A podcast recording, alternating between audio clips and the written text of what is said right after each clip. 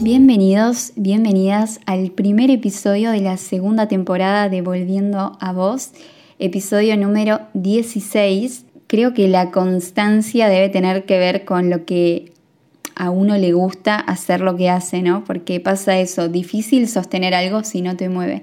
Y creo que me pasa eso con este espacio desde que lo empecé. Así que bueno, en este primer episodio del año me pareció interesante hablar un poco sobre la importancia de aprender a decir que no. ¿Y por qué? Porque estamos empezando un nuevo año, un nuevo ciclo, y lo que solemos hacer en estas épocas es plantearnos determinados objetivos que vamos a intentar concretar durante los siguientes 12 meses. Lo que sucede muchas veces es que si no hacemos esta tarea de plantear definir o delinear objetivos más allá de que sean flexibles y puedan ir mutando o puliéndose en el tiempo, vamos a empezar a decir que sí a cosas que en realidad no nos acercan tanto a eso que queremos lograr. Entonces dispersamos energía, perdemos tiempo y perdemos también lo más valioso que es para mí nuestro norte.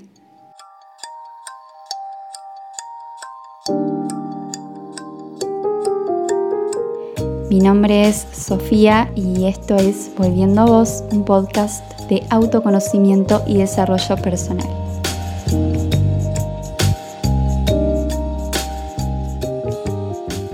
Hay una frase de Warren Buffett, eh, que es un empresario estadounidense, que dice que lo que diferencia a las personas realmente exitosas de las medianamente exitosas es que saben decir que no a la mayoría de las cosas. Y como yo creo que el éxito tiene que ver con ser fiel a uno mismo, es decir, con estar alineado en definitiva en emoción, pensamiento y acción, me pareció una frase súper interesante. Creo que esta capacidad de saber discernir a qué decir que sí y a qué decir que no, la vamos a desarrollar con mucha más facilidad si tenemos claro cuál es nuestro objetivo final. Entonces es clave primero hacernos esa pregunta a conciencia, ¿no? ¿Qué estoy buscando? ¿Por qué? ¿Cómo me quiero sentir? Y esta pregunta en lo personal quizás me resuena mucho más que qué quiero lograr. ¿Cómo me quiero sentir? Y partiendo de esta base, las acciones que vamos a llevar a cabo en pos de ese norte van a ser mucho más asertivas en algún punto. Por ejemplo, si mi búsqueda es aumentar la fidelidad hacia mí misma y surgen planes o propuestas que no resuenan conmigo, sea una salida, un evento familiar, una propuesta laboral, bueno, el desafío va a ser justamente volver a mí y preguntarme si realmente estoy dispuesto a ceder o no. La idea es ser coherente con mi sentir y también con esa búsqueda final.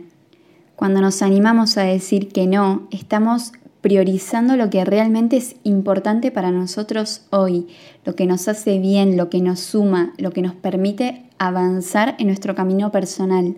¿Y por qué? Porque decir que sí a todo lo que el contexto me propone todo el tiempo implica restarle tiempo y energía a eh, nuestras prioridades y también a nosotros mismos. ¿Y es una tarea fácil? No, porque supone aprender a poner límites. Muchas veces estamos acostumbrados a priorizar constantemente las necesidades y los deseos de los demás, incluso los mandatos de la sociedad, ya sea por culpa, por miedo al rechazo, a la crítica, a la soledad. Pensamos que decir que no implica que el otro se aleje o se sienta dolido, enojado, dañado. Entonces, para evitarlo, terminamos cediendo porque inconscientemente nos resulta más fácil, más cómodo, aunque después nos terminemos quejando o frustrando, ¿no? Es importante entender que cuando ponemos límites no estamos haciendo más que expresar nuestras necesidades, Por eso es tan importante primero la conexión con uno mismo, el saber quién soy y qué busco de manera genuina. Incluso el cuerpo puede ser una gran guía a la hora de reconocer ante qué ceder y ante qué no. Las señales, las respuestas más certeras viven en el cuerpo, no en la mente. Una piel que se eriza está hablando, una pancita que se contrae está hablando, un corazón latiendo fuerte está hablando. Es cuestión de estar presente y escucharnos.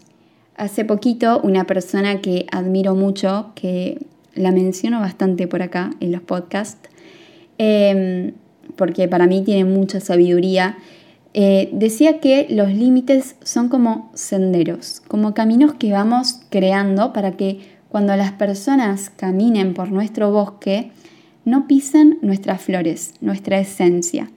Y no significa desconectar de las personas o alejarlas, sino enseñarles por dónde caminar, por dónde sí y por dónde no. Poner un límite de forma consciente y amorosa no es un castigo hacia el otro, es un acto de amor y de respeto hacia uno mismo. Valorando mis necesidades, mis deseos, mis búsquedas, estoy invitando al otro a que se maneje de la misma forma conmigo. Y si el precio de ser aceptado por los demás es renunciar a mí, queda en uno, pero creo que es demasiado caro de costear. Y en este sentido puede pasar que a la hora de marcar un límite se sienta desde adentro o se vea desde afuera como un acto egoísta, aunque no sea de esa forma, ¿no? Entonces me parece importante también diferenciar estos dos conceptos porque la línea que marca la diferencia entre ambos es un poco sutil. Egoísmo para mí es cuando en pos de satisfacerme en cuanto a deseos o necesidades, el entorno se vuelve invisible. Entonces no me importa el otro, lo que me importa es solamente reforzar mi sentido de identidad, mi sentido del yo. ¿A partir de qué? ¿De lo que hago o de lo que tengo? Entonces sería algo así como yo por sobre todas las cosas, por sobre todas las situaciones, por sobre todas las personas. Los límites, en cambio, aparecen cuando estoy en un proceso de conocerme, de entender quién soy y qué busco, y en ese proceso voy eligiendo conscientemente qué sí y qué no, qué personas, qué movimientos, qué acciones decido que formen parte de mi camino porque aportan, suman, expanden, acompañan y qué decido que no, porque no lo hacen de la misma forma. Es, en definitiva, abrazar lo que está en sintonía conmigo y con lo que busco y alejar lo que no. Los límites nacen siempre desde el amor y el egoísmo nace justamente desde lo contrario que es el miedo.